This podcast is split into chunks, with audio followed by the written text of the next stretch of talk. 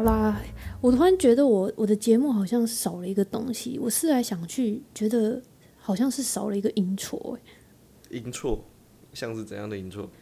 就是类似一个 slogan。哦，一个开场白之类的。对啊，因为每次好像我都是有一点就是直接就开始的那种感觉。直接开始闲聊，还不错啊，也不错啊，至少你有前面的有一段小音乐这样。哦，那个音乐还是拜你所赐，你什么时候要写一段音乐，帮我帮我写一个开场曲？可以试试看，可以试试看，我尽量。好了，我也可以写了，之后再说。你自己也不是也有在那个？好啦，那今天我们这个主题有点不一样，因为、嗯呃，这是我最近想要尝试的一个新的主题啦。因嗯为以前我们我们以前大部分都是去专门探讨一个问题，对，它当然有它的好处啦，就是很明确想要讨论什么。可是我最近想要做一些比较有趣的东西，就有点像是玩游戏的那种感觉。嗯，因为说真的，就是以前的那些主题，我觉得互动性蛮低的。会嘛？我觉得还是要看你有没有找对嘉宾。哦，也是哦，像找你聊研究所就有一点 哎、有点那个，你找一个那个学电仔这样。不是啦，是因为没念研究所啦。好啦，那今天这个主题算是为小七量身打造的，这这这么这么那个吗？这么荣幸是？因为你知道，我不想要再被大家说我亏待你，也不想要被你说我在亏待你，我没有说你亏待我啊，谁说你亏待我？来把那个人的名字念出来。我不敢，我不敢。因为爸爸有他自己的主题嘛，很明显嘛。对他就是一一些比较心灵层面的心理治疗之类的。一些心灵鸡汤啊，我知道你想讲一下鸡汤，没有没有，不敢。但是我因为我最近想了两个系列，然后一个嗯系列是你的，一个系列又是他的，哦，然后之后他可能会转到新的那个系列的主题。嗯嗯嗯，对，好了，那不是重点，我们重点是今天，呃，以后以后看会不会想好一个 slogan 啊？那今天还是在开场前，因为毕竟这是第一集嘛，这个系列的第一集，我们还是要介绍一下今天到底要干嘛。嘿，我也不知道干嘛今天，这个主题我还没看到脚本。对，今天这个主题没有发脚本，那原因是因为这主题我们主要是想要来玩一个二选一，类似情境或者是题目，然后有两个选项，你就按照你此刻当下的直觉去选择出你的答案就好了。OK OK，我们有必要解释这些吗？要把先把游戏规则讲清楚，不然听众不知道我们在干嘛。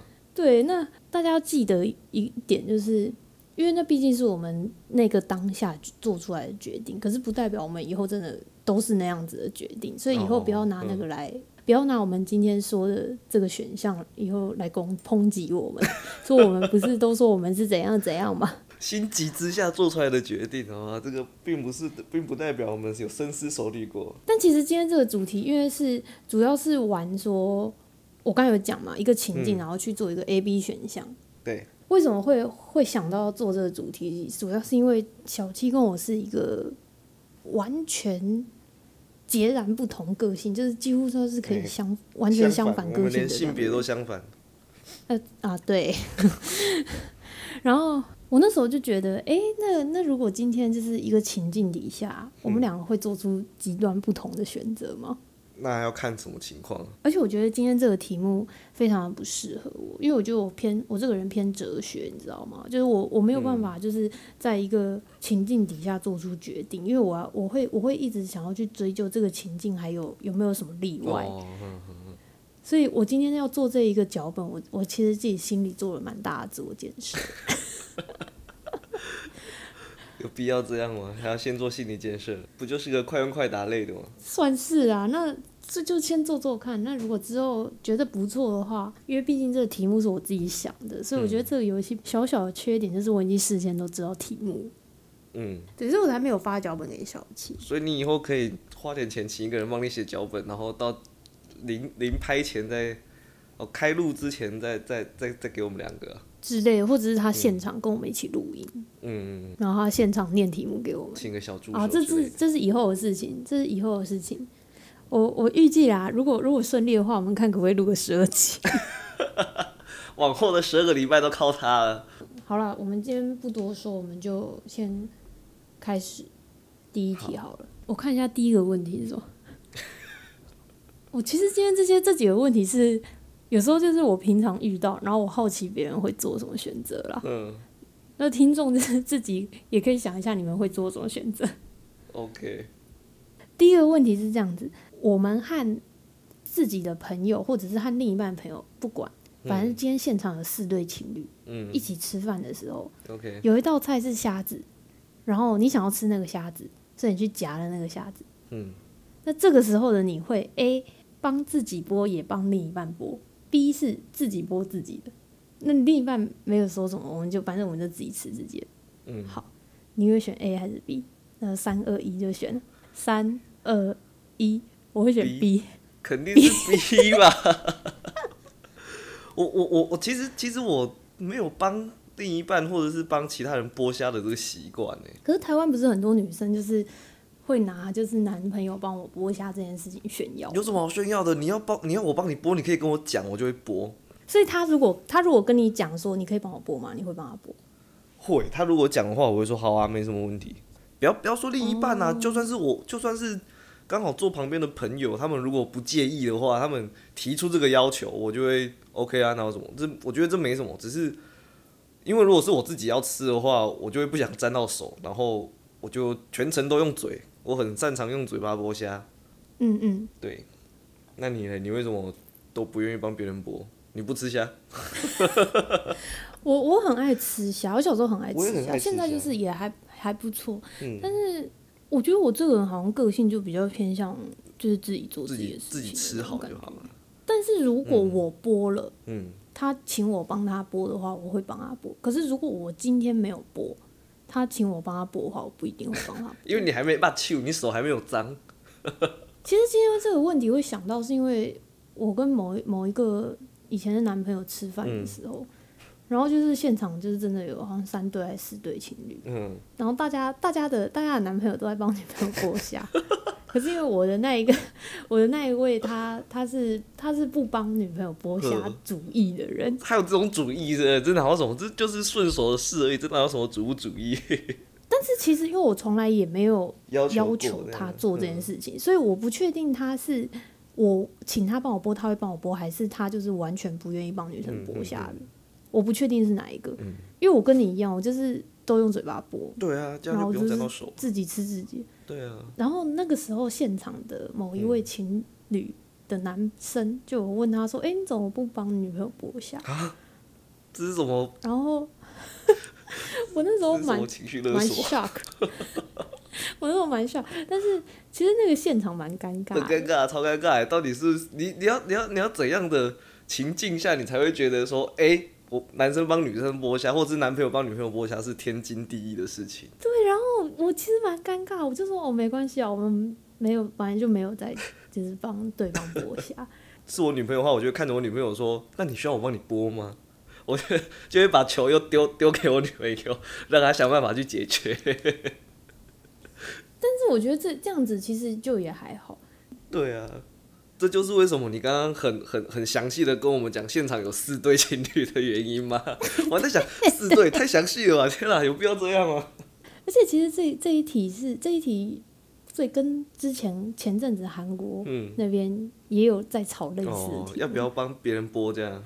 就是觉得这个剥虾理论好像到哪个国家都有，只是大家的那个情境有点不一样。嗯嗯嗯因为韩国那边的剥虾理论是，你的女朋友或你的男朋友可以帮别人剥虾吗？为什么不行？就假如说你你带你女朋友，嗯我带我男朋友，嗯，然后我男朋友帮你女朋友剥虾，呃，他如果要求对方的话，没什么不行嘛，只是很怪啊。除非除非我那时候不在，走去不知道走去哪，然后他就不想自己剥，那我会觉得你是不是有点不礼貌？你想吃你自己剥。就是之前那个韩国那边在讨论啊，嗯嗯嗯但是它不是我们今天讨论的题目，嗯。因为我觉得这种情况在台湾比较不会发，比较不会发生呢、对，就各国文化差异啊。对，而且我我身边有一个朋友，他很喜欢帮别人剥虾，也不是说喜欢，他其实是喜欢剥虾这件事，所以每次跟他们，每次跟他出去吃饭，如果有虾的话，他都会自己，他就会自己默默把那一盘放在面前，然后剥一剥，剥一剥，把虾头跟虾身分离，然后要吃虾头的自己吸，然后吃虾身的自己夹，然后再把它放回餐桌上。然后我每次走到旁边要夹他的虾的时候，他就是说我帮你剥，我帮你剥，我就想说。我想要自己剥不行吗？你为什么那么热心？后来他就跟我讲，他喜欢剥虾子，他觉得很好玩。我想说，好，他开心就好。OK OK，他朋友一定很多。对他朋友不少，他朋友不少。我们跟新朋友出去的时候，他也在那边剥虾，然后新朋友就觉得哇好酷哦，有人帮忙剥虾。因为那刚好那些那一群新朋友是不太喜欢剥虾子的人，给他遇到了。可能就跟就跟像我我喜欢烤肉一样吧。哦，你喜欢烤但是你不一定喜欢吃。哦，我也喜欢吃啊，但是大家去烧烤嗯店，我是习惯拿烤肉夹的人。拿这边跟服务生抢工作，哦，这个我会，这个这个这个麻鸡我会用，这样，类似差不多，但是如果有服务生会考的话，我当然但是交给他。哦啊，来哦，第二题哦，在车站闲晃的过程，却遇到社会弱势强迫推销，你会怎么做？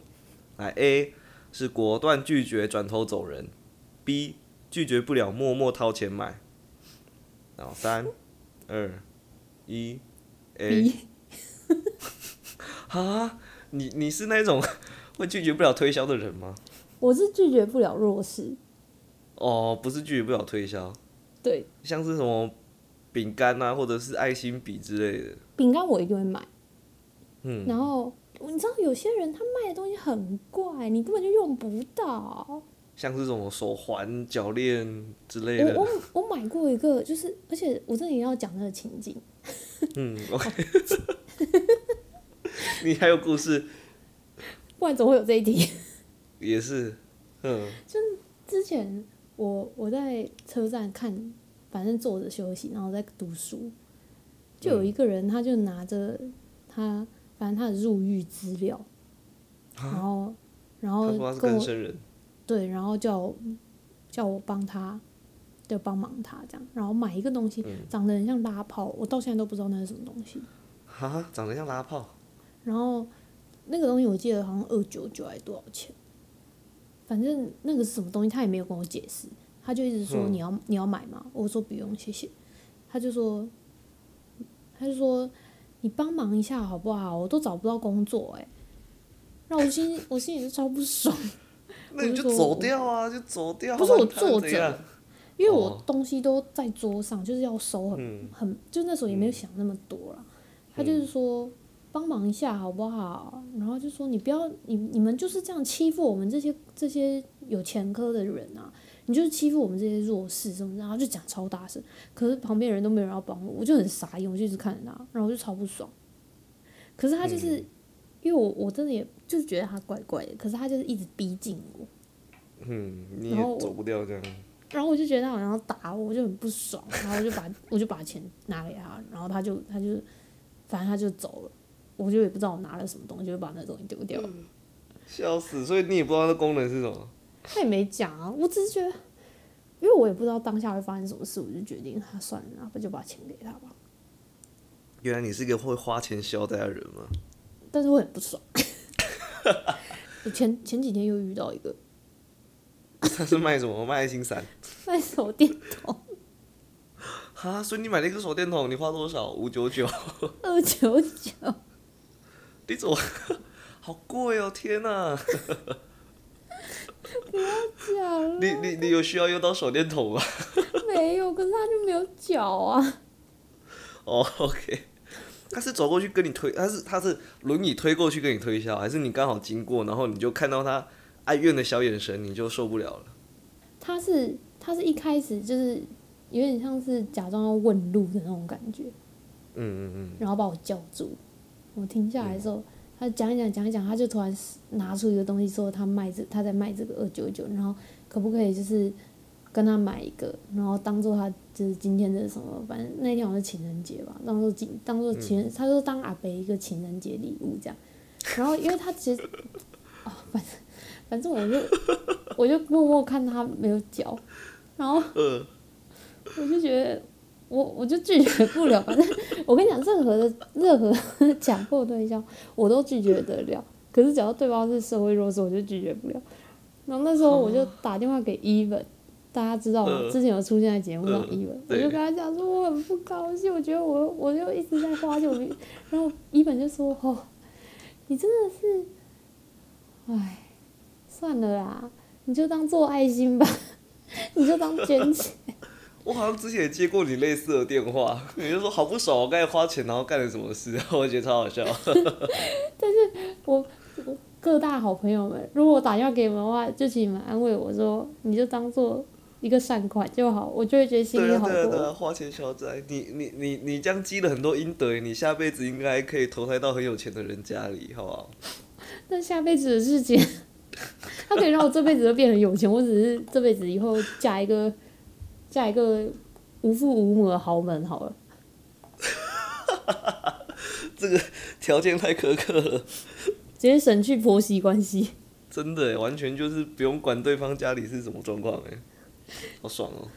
我之前遇过类似的，我记得是，哎，忘记多大，反正很小，那时候在中立吧，有那个我们小时候不是很流行，别人会在路上推销什么爱心笔或者是自己设计系做的包包什么的，然后卖超贵这样。我也买过，哦，我也买过，天呐、我小时候我不记得是多大，我不记得是多大，我记得我花了五百，然后我就很不开心。然后之后从此之后，只要有人跟我推销，我就说不用，我有谢谢，然后我就走掉，我就跟他讲不用谢谢就走了，我就看都不看，不要对上不要对上眼神，就算对上眼神，你就是一直盯着他看就好，这是小诀窍好不好？比他更凶我对我对一般人真的还 OK，但真的是对社会弱势没办法。哦。像之前像呃像那个有人卖过什么口香糖之类的吗？对，那个也会也会稍微有一点没办法，可是那是吃的啊，都很好接受啦。但他真的卖很贵的。东西，真的，那一条口香糖可以卖五十块。好了，那第三个是你如果要跟一群大概五六个人生活，你希望你在这五六个人之间是 A 老大，然后 B 是老幺。来，三二一，A，B 我就知道你会选 B。不是，哎、其实我超不想选 B，A、B 我都不想选，我想要选中间，可是没有中间不的选项。行不行，五六个人一起生活，你要极端一点总可以当，可以总可以当个老二、老三、老四吧？不是、啊？那为什么你不？选 A，你要选 B？我没有领袖特质，我一直都不是很喜欢出头的人啊，所以好啦，既然出就是不想出头的话，那就给人家带着走吧，那就选老幺啊，而且感觉会有很多老幺红利，你知道吗？哦，你想要当那个福利，小这样。忙内福利，我其实也不是那么想，就是我只是想要当一个废人。群体中的隐形人，这样就好了。老幺怎么会是隐形人？所以对啊，但是你没有中间的选项啊，所以我只能当，我只能选老幺啊。但是其实说真的，老领导也不一定是老大啊、对，领导不一定是老大，但是老大通常会比较有一个威严需。要扛责任的角色。嗯，对，对，什么，譬如说，你不一定是安排行程的人，但是你总是那个先垫钱的人吧？嗯嗯，我垫钱我倒是不在意啊，但嗯你要我就是全部都是主动提起说什么哦，这个我来或那个我来，或者是哎呦你俩谁谁谁去做这个，谁谁谁去做那个，我不太会做出这种事情。我我是觉得，因为可能天生就是，就像我讲的，自尊心比较强一点，不太不太喜欢，不太习惯当那个被指使的。可是你在家的排行不是最小的吗？你不是老幺吗？但是因为我跟上面的人年纪差非常非常多，哦，所以我我虽然是老幺，可是我自小有点像是老大，因为我因为我长大的那个过程几乎都没有他们。哦，那只是大家都听你的，很宠你了。对，然后再加上大家又嗯很宠我这样子，所以他们他们的存在没有没有让我就是活得太过于嗯那叫什么依赖别人，因为他们不在家的时间很长，所以其实哦，我们我的成长过程应该算是蛮独立的了。嗯嗯，你哥哥姐姐很早就去工作了吧？对，因为年纪差很多，年纪差很多，就是在你很小的时候，也不用说出去工作，很小的时候他们就去念大学，所以他们都不在家里面。哦对，不在家这样。对，然后再加上，我觉得我对年纪小的比较有一套，对年纪大的比较不行。是吗？你不是对年纪小，就是看起来就很有威严。应该是说我我觉得我这个人对年纪小的人，就年纪只要比我小，我的宽容性会变得很大。可是平常我并不是一个宽容性非常大的人，会吗？我觉得啦，我觉我觉得我我对我对同龄的就会稍微严格一点。可是当然不是说我要管他们还是怎样，就是，可是他们可能来请我帮忙的时候，我不一定会帮到百分之百。嗯，可是只要是年纪比我小的人，我通常都会帮到百分之百。就是恨不得帮他所有事情都做好。他也倒也不会学弟妹找你做报告，你就会一个人把他扛下来这样。不是，倒也不会，但是哦，就是。会会给予比较多的帮助啦。嗯嗯嗯，所以我你有一种年纪比较大的优越感。我是圣母情节吧。所以我觉得，我觉得我对年纪小的比较宽容，我嗯跟对着他们，我就会觉得我自己是一个好人。你希望你在他们形象是一个好姐姐这样。有一点哎、好了，那第四题就是 九月的休假决定要出去，舌头打结，重来。久违的休假决定要出去玩，你是属于 A 事先制定好计划，那而且按照行程玩的人；B 浪漫派的，先出门再说。好，来哦，三、二、一。B。但其实我要说，呃，我通常不会出门，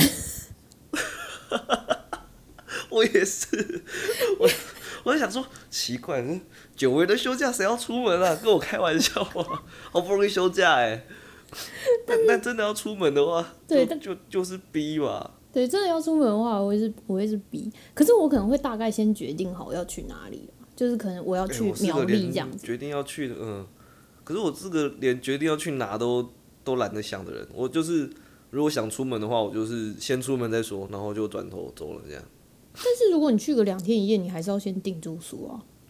两天一夜我就不会挑个久违的休假去啊。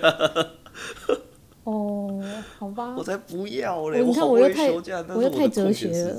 我又太哲学了。也不是这样讲，就是你会把所有先决条件都先设想好，然后如果不在你的条件范围的话，你就会开始去思考说那是怎样这样。嗯，但是我我真的是一个，嗯。我真的是一个先出门再说的人，因为像我之前，我之前去不知道去哪里，反正好像去韩国还去兰屿吧，我真的是没有排行程，我只有我只有列好哪几个点我我会想去，一定要去这样。但是我没有排我要哪一天去，我就是那一天醒来，哦然后再决定要去哪里。然后甚至有一次我去日本的时候，早上起来，嗯。就是不想出门，所以我早上就留在、留在住的地方写论文。在日本写论文，对我朋友都说听起来超荒谬哎、你听不是听起来不荒谬，听起来很像是一个有钱人会做的事。我今天没心情，然后就就直接去。那一天，那因为那一阵子去，那个时候去日本去很久吧，不知道去几，不知道去读一一两个礼拜嘛，我有点忘记，反正去蛮长一段时间。嗯然后就有一天下大雨，然后就哦，那我今天不想出门，今天就在住的地方写论文吧。嗯，就决定了那一天的行程，就非常的随便。然后我甚至去韩国的时候也是，早上太早起床，下午太累，我就回 回去睡觉了。听起来很随意，感觉跟你出去玩，感觉跟你出国玩是一件很很很放松的事哎。可是有的人不喜欢这样子，他们觉得很浪费钱。他们觉得我都行程没有走满，就是对啊，来都来了，就是为什么不尽量看之类的。可是我觉得你出去玩就是要放松，就是要嗯放松自在。你虽然每虽然对我来讲，出去玩就就是代表就很累不能放松的。对，其实我也是这样想。出去玩出去玩不是休假，出去玩是行程，好不好？我是休假，就是我就是整天就什么事都不要做。而且出去玩对，这倒是真的，而。且你还花钱，我上班还有钱拿。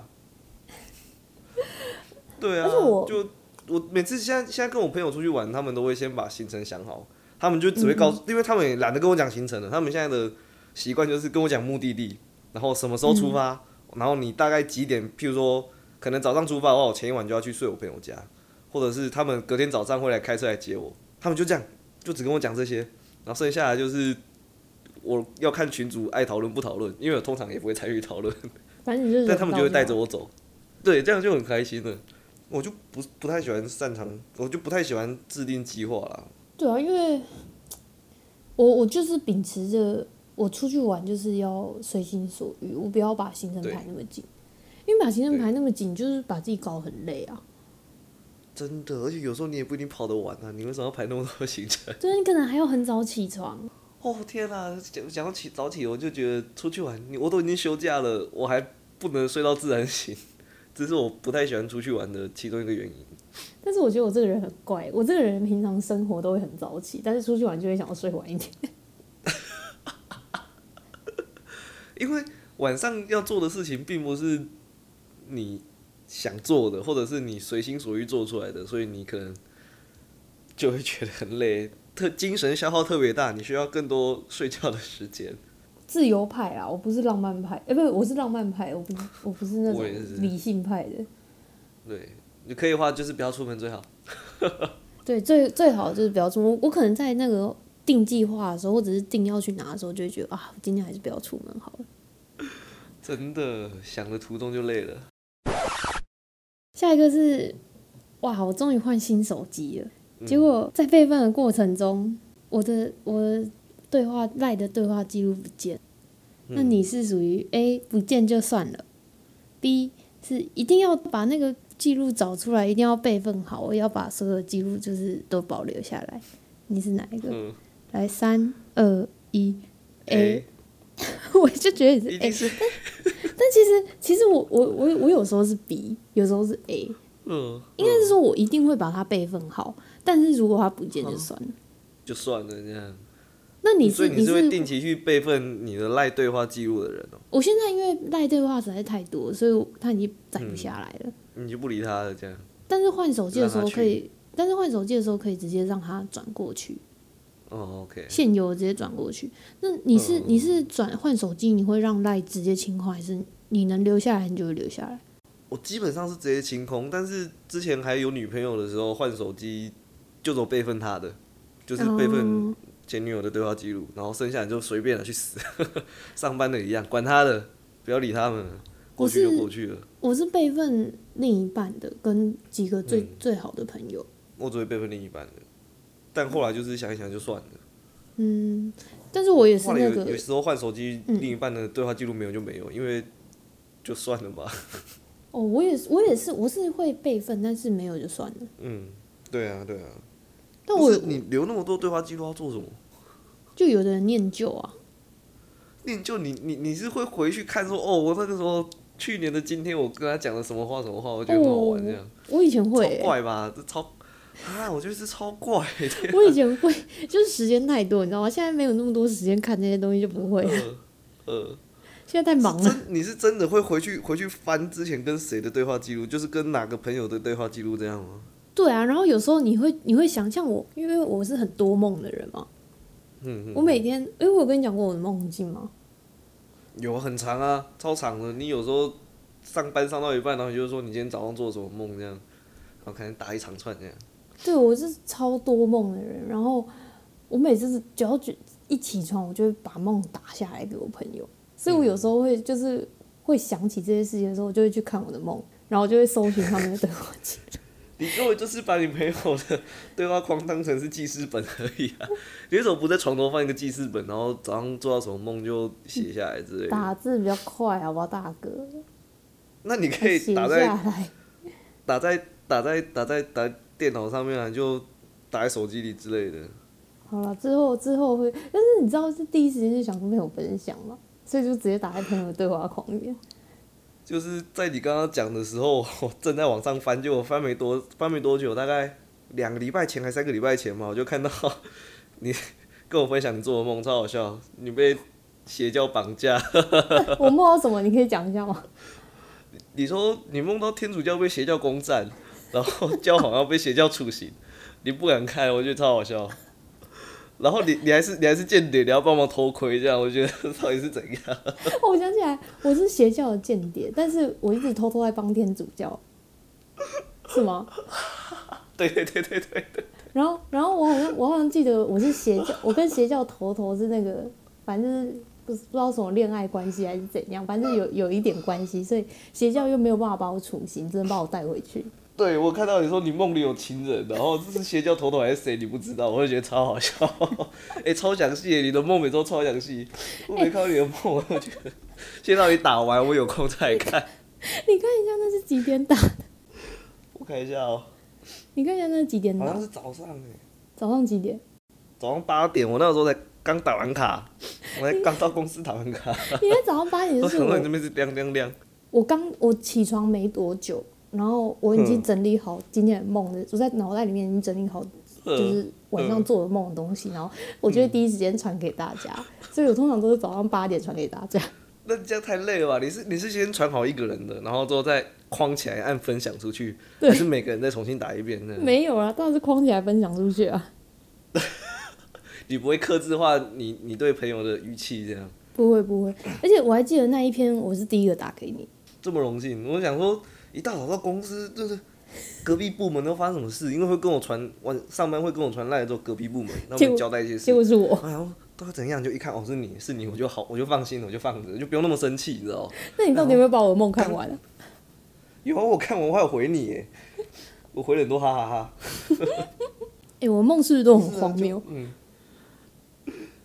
挺有趣的、啊，挺有趣的。梦就是梦嘛，荒不荒谬就是就这样咯。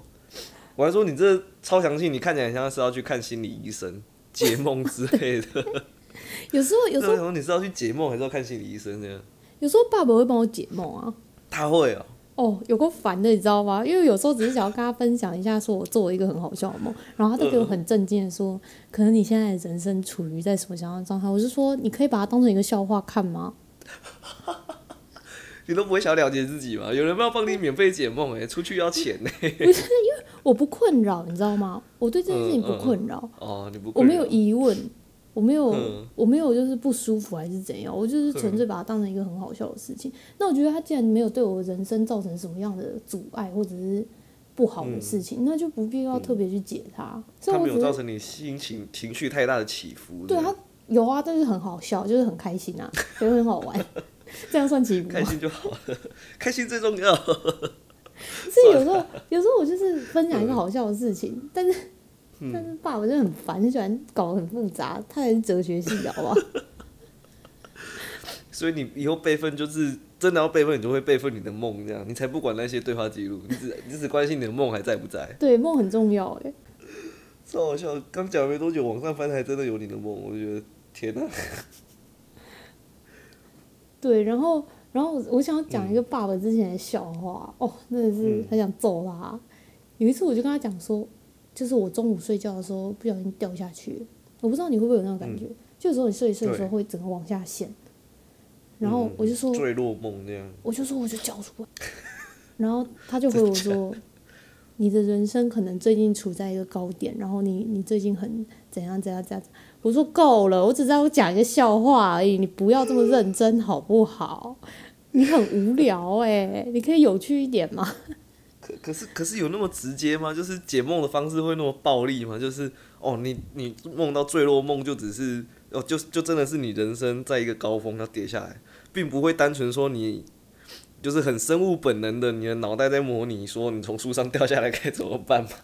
那就是大家从不同的方式去解梦，他就是从心理学的角度去解梦。那你那个就不是从心理学的角度去解的梦。因为我听说过一个说法是，生物会梦到坠坠落梦，是因为我们祖先会爬树，然后如果你在树上睡，你肌肉全身太放松的话，你身体就会给你一个警讯说你要掉下去了，所以你要赶快紧绷。所以这就是为什么不止人类，有些动物像猫啊、猴子也会梦到坠落梦的原因之类的吧。那是不同角度啦。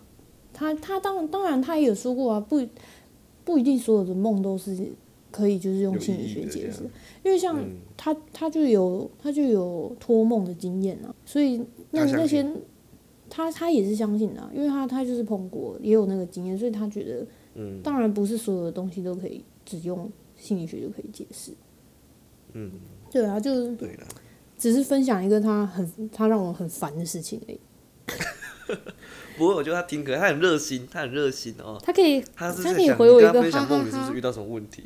对对，然后我就是每次我每次讲一件事情，我都要跟他讲说，我只是讲出来就是让你笑的，他就会说哦好，嗯，他很认，他感觉是一个很认真的人，他很认真的去看待他朋友所有的情绪，他这样好累哦。没有啦，我有问过他，他说他只有对嗯特别就是最要好的那几个会这样子而已。哦，也是啦，嗯，对他，但他以前是个屁孩，他以前完全不是这种人。听他的语气听不出他是一个屁孩啊，哦，他以前他就是一个，一直都是很好的学生之类的形象。嗯不是他以前是屁孩，但是他自从就是有了就是身为老师的使命感之后，他就就开始始认真起来，这样对变成一个认真魔人，也 不错，也不错，我都叫他认真魔人。也不错啦，就是沉稳，沉稳，好不好？这叫沉稳。好啦，我跟你讲，其实今天这个主题我原本有想过说是要给他的这个系列。嗯嗯嗯，哦，因为呃，我要跟我们要跟听众讲一下，就是一集差不多就是五个题目，所以其实今天已经差不多到尾声了。最后就是想简单分享一下这个主题蹦出来的整个心路历程。然后，反正简而言之呢，这个主题原本要找爸爸，但是因为爸爸，嗯，就像我说，他就是太哲学，然后他又是一个认真磨人。像我们刚才，如果跟他讲，如果如果问他说，久违的休假决定出去玩，你是属于这样这样这样的人的话，他就一定会问说，这个久违是多久违？那这个休假的这个休假隔天 休假有要？多长？哦，超烦，嗯，绝对没办法跟他我刚刚有。想到，只是我不敢问出来。我想会不会太白目，我觉得前面就说的就是直观。，就是直观。对啊，你们不要那么哲学。所以之前我们不是有测那个 MBTI 吗？嗯，哦，爸爸就测很久，而且他 他是他是想要把所有的那个问题都思考的面面俱到，就是要把它 focus 在一个很 Pacific 的点这样。我就一直跟他讲说，你就直觉做下去就对了，不要把问题复杂化。他他那这样他比较他比较适合去做智商测验，他 不太适合做心理测验。就是之后之后他的那个系列主题就也是为他量身打造的，就不是这种二选一的问题了。申论题，对申论题的部分，我们这我们就比较初阶，我们就是一个初初等简单的人类，跟他那个高等人类没有办法相比。可是可是如果是题目全部都是申论题的话，那就是普通的脚本而已啊。但是他他那个主题之后大家就知道，他是专门 focus 嗯在一个特定的问题上啦。比较一个心灵旅程之类的情境题，情境题就是哦，情境题。让让大家可以，就大家之后去的之后听的时候也可以思考一下。不过因为嗯，还是要讲一下爸爸，爸爸几乎应该算是半退出的状态了啦，所以嗯他这个主题这个月会至少会录一集，但是他那个主题之后是不是他呢？不确定。对，但是他至少还是会再出，对他至少还是会再出现个几次这样子。但是还在，哦人还在，人还在。真的，但是爸爸是我的流量密码欸、然后我就是滥竽充数这样。哎、干嘛这样子？你你是我最重要的员工哎、那是因为我很常出现，我最我最闲的，我这个人最闲的。那你什么时候要跟我合伙？你你那边如果拆伙的话，请你第一个优先考虑我。先先不要讨论那么悲观的事情，我可以兼我们差。是，我们是乐观，好吧？我们是乐观。你就算那边没有，人这边还有一个啊。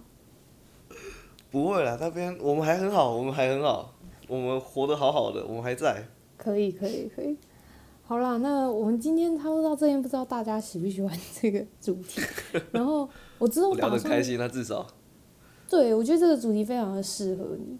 然后之后，因为其实这个主题说真的，我有想过说 podcast 可能不太适合，它可能是要 YouTube 嗯，的那个画面感。之类的。对，但是基于我跟小西都是一个不喜欢露脸的人，我没有不喜欢露脸的，我是我不喜欢我只是觉得自己长得不好看。是我不喜欢露脸，是我不喜欢露脸。